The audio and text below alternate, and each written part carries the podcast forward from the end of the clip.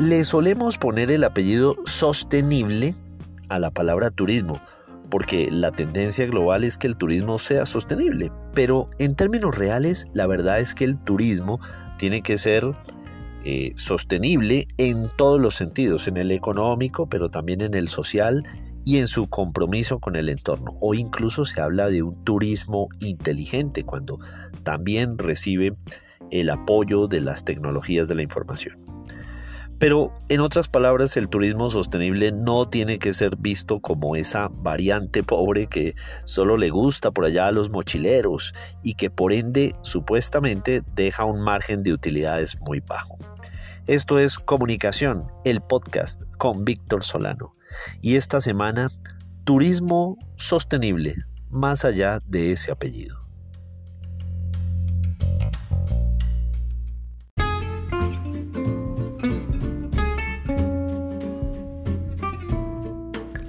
Por el contrario, creo yo, el turismo expresado en todas sus vocaciones tiene que ser sostenible y por ello no necesitar que se le ponga este adjetivo a cualquier tipo de actividad económica que esté relacionada con esta industria. En días recientes, en el Socorro, en Santander, la Fundación Socorranos en Acción, en conjunto con la Cámara de Comercio de Bucaramanga y la Universidad Industrial de Santander, realizaron el foro Patrimonio y Turismo Sostenible, con la participación de destacados conferencistas nacionales que vinieron y ofrecieron una mirada refrescante a estos y a otros conceptos que están relacionados. En el caso del patrimonio, se validaron algunas hipótesis que sosteníamos alrededor de lo que tiene que ser la conservación, y del respeto profundo que deben tener las autoridades a los centros históricos de los municipios. Es increíble que a veces seamos nosotros los ciudadanos los que tengamos que defender el patrimonio de las autoridades. Eso me parece inconcebible. En un mundo normal debería ser al revés, pero bueno, eso es parte de lo que nos compete a todos. Me parece también que vale la pena recordar que en cada rincón de nuestro país, volviendo un poco al tema del turismo, se debe repensar cómo esos lugares se convierten en unos destinos competitivos, en donde se revise la aptitud del territorio para entender entonces cuál puede ser su vocación turística. Esto debería ser pensado desde los planes de desarrollo de cada administración local para que el sector público sea un garante del desarrollo territorial en esta materia. Es indispensable también, creo, identificar los atractivos turísticos y a la vez articular los servicios de quienes se dediquen a este sector.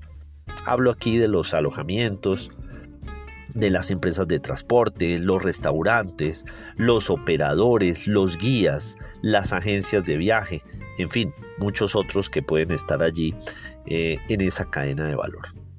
Para ello, por supuesto, pues se requiere que la infraestructura y la superestructura faciliten el acceso a estos destinos y que permitan, una vez en ellos, una experiencia memorable para los viajeros. Por eso es tan importante que el Estado se comprometa con el desarrollo de una conectividad vial a la altura de las tendencias y de las necesidades de los territorios. Y a su vez, creo yo, que haya una conectividad digital importante, gratuita, para que los destinos, una vez allí estén los viajeros, pues pongan a esos destinos en el plano digital. Imaginen ustedes cuando llegue un bus con turistas al centro histórico de un municipio, por ejemplo, o a cualquier atractivo, y empiecen a subir fotografías y videos a sus redes sociales.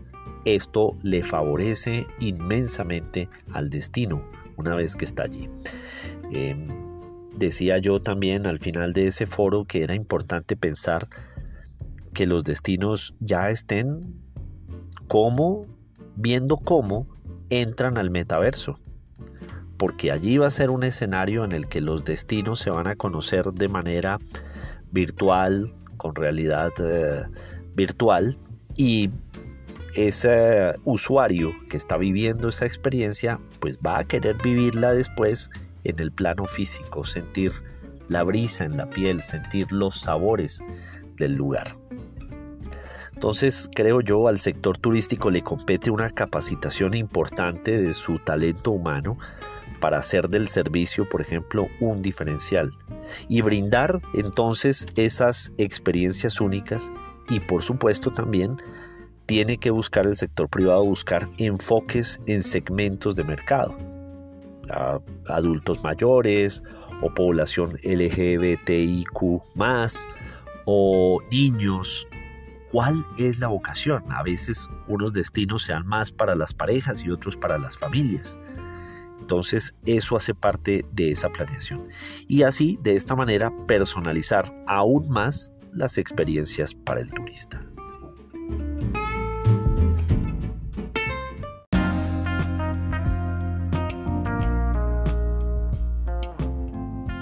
Si usted que está oyendo esto pertenece al sector turístico, a esa cadena de valor, analice entonces cuáles son las ventajas competitivas que su rol ofrece dentro de esta cadena de valor, vuelvo a repetirlo.